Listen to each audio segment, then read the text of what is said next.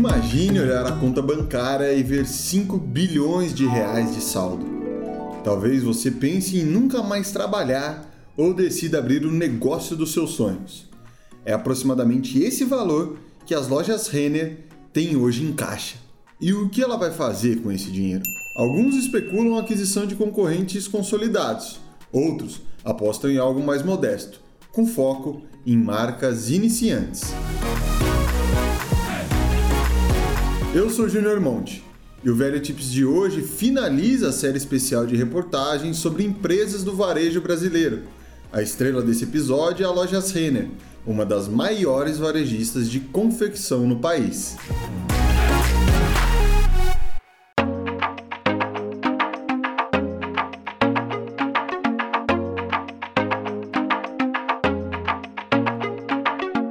História começa quase 100 anos em 1922, com Antônio Jacob Renner.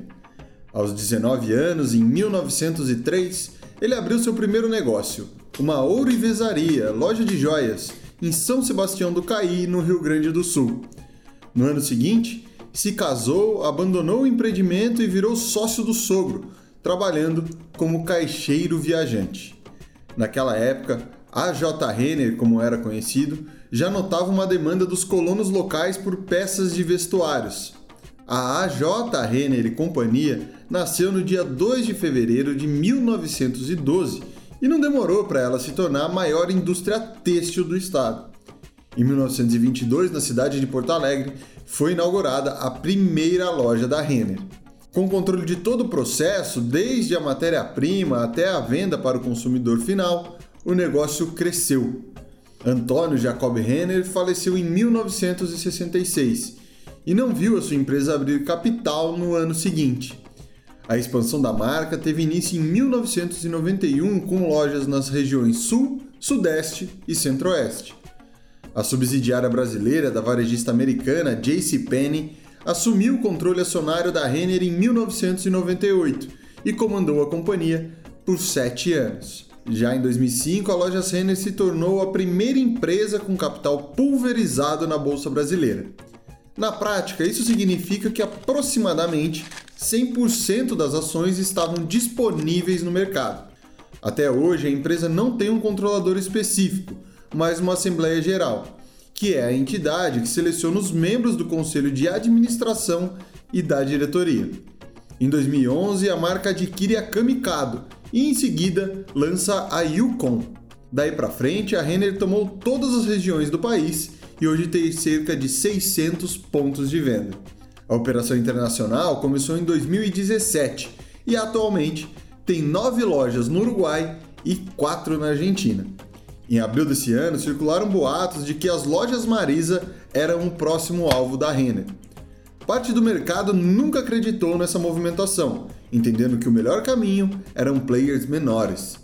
A linha de raciocínio, inclusive, é defendida pelo analista da Eleven, Thales Granello ela comprar um concorrente não, não faça sentido, até por conta de sobreposição de lojas. É, dentro de moda e categorias correlatas, eu acho que está ok, né? Poderia pensar, talvez, em, em alguma outra categoria, mas acredito que, pelo discurso, pelo crescimento da operação online, pelo, pelo gasto maior que o cliente Omni realiza, acredito que uma, uma aquisição de uma empresa né, de, de moda focada num público mais democrático só que puramente online, né? Acho que faça mais sentido.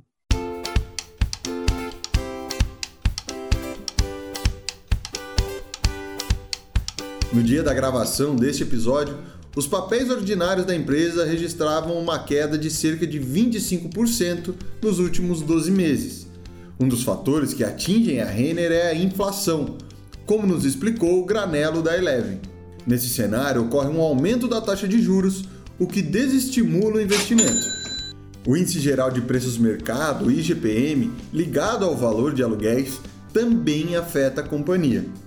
No ano, o indicativo acumula alta de 16,74%. O diretor executivo da MR16 Educação Corporativa, Marcelo Reis, fala como esse cenário impacta a varejista. Ela acaba caindo. Quando você diminui o poder de compra do consumidor, ele não vai às lojas, não vai às marcas, não vai ao e-commerce. E as empresas elas acabam não conseguindo vender aquilo que elas precisam, ou precisam começar a baixar preço para que esse consumidor possa adquirir os produtos.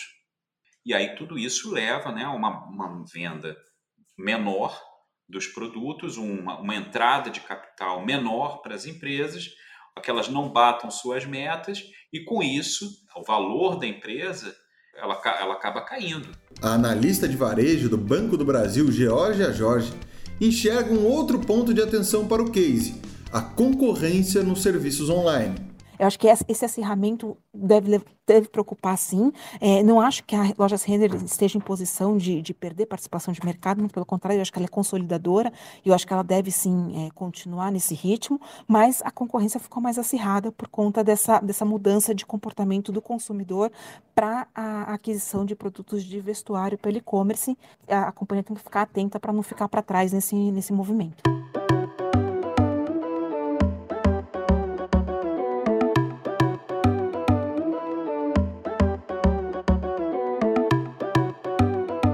Agora, do lado positivo, o relatório da Genial Investimentos sobre o terceiro trimestre da Renner em 2021 destaca a sinergia de negócios e o avanço da base anual de clientes omnichannel em 47%. A omnicanalidade permite ao consumidor encontrar os produtos e serviços oferecidos ao mesmo preço no online e no offline.